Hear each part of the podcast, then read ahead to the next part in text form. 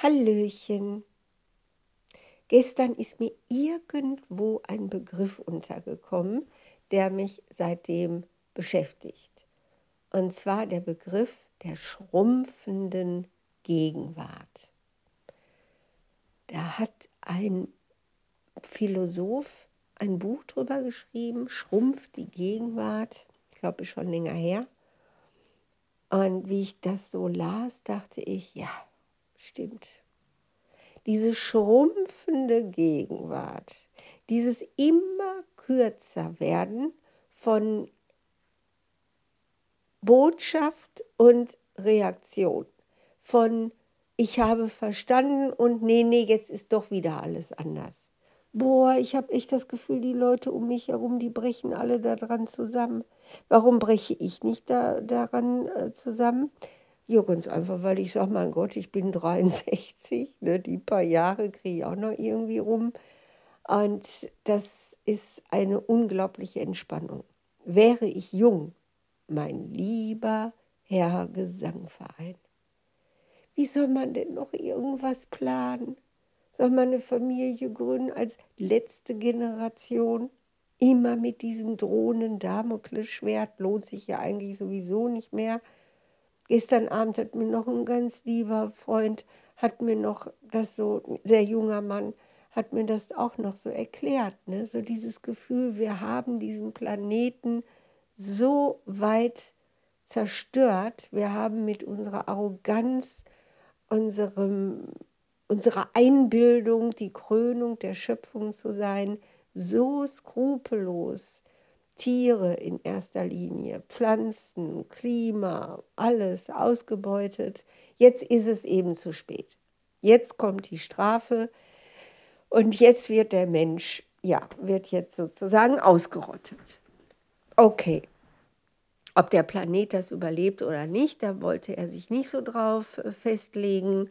Äh, aber zumindest der Mensch ist jetzt verurteilt zur Vernichtung und vielleicht auch zu einer sehr langsamen und schmerzvollen Vernichtung. Und da habe ich so gedacht, mein Gott, was bin ich froh, dass ich so alt bin. Ich bin egoistisch, ne? Ja, ich bin echt egoistisch. Ich habe wirklich gedacht, Gott, was bin ich froh, dass ich schon so alt bin. Ich habe das nicht. Okay, ich habe es aus mehreren Gründen nicht.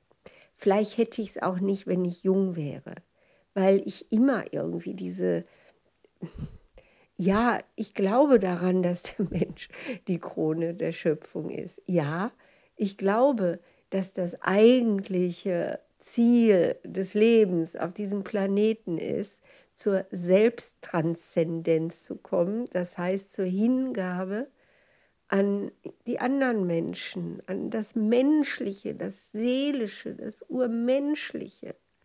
Ich glaube nicht, dass wir großgezüchtete Eintagsfliegen sind.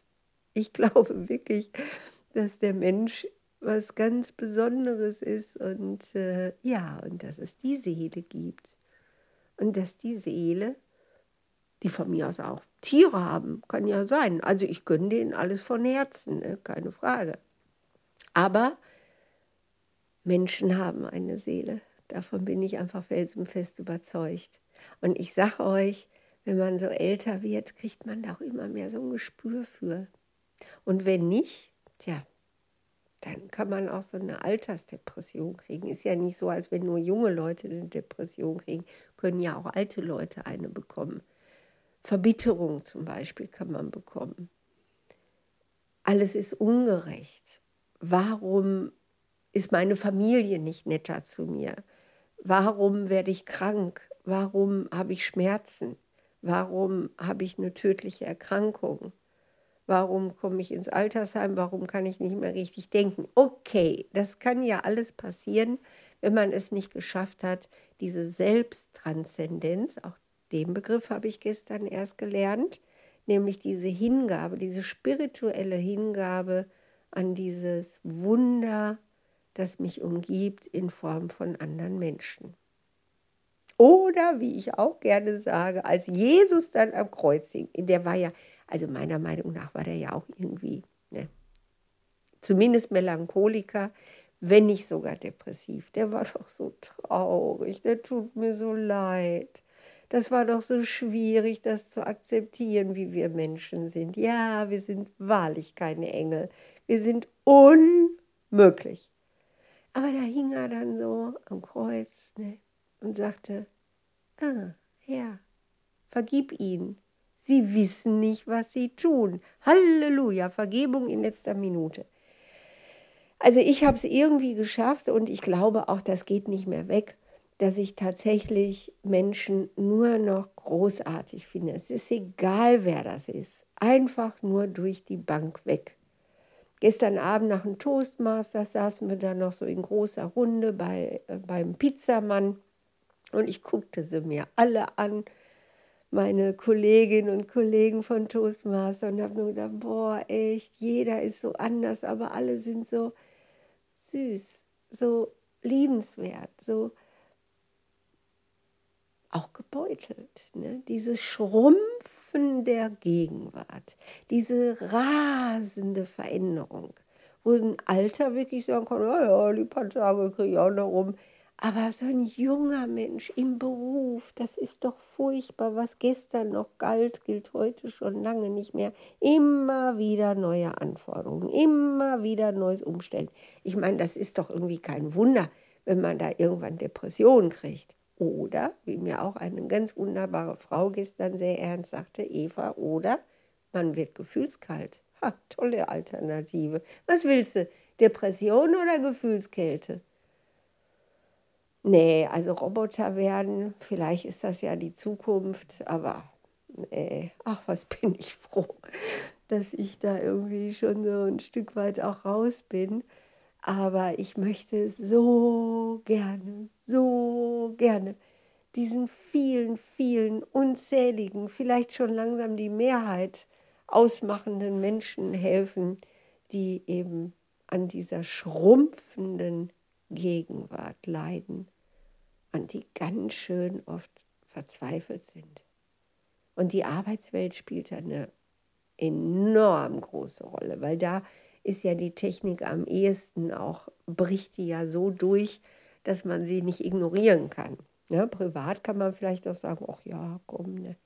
Aber in welcher Arbeitswelt sind denn noch heute unberührte Nischen von, von dieser rasenden Weiterentwicklung in der Technik, im digitalen? Naja, gut. Also das Schrumpfen der Gegenwart, das Entfleuchen von Vergangenheit und Zukunft ist eine unglaubliche Herausforderung für uns Menschen. Und ich sage euch, das Einzige, was da hilft, ist tatsächlich Selbsttranszendenz. Hingabe an das da draußen. Vergeben den anderen und vergeben sich selbst dadurch zu Gelassenheit kommen, zu Übermut kommen, zu Freiheit kommen, zu diesem Blitzen in den Augen, zu diesem Funkeln in den Augen und zu diesem Vertrauen. Wie wunderschön ist es, auf der Le Erde leben zu können, in dieser dualen Welt voller Verrücktheiten. Was für eine AIDA-Traumreise ist dieses Leben.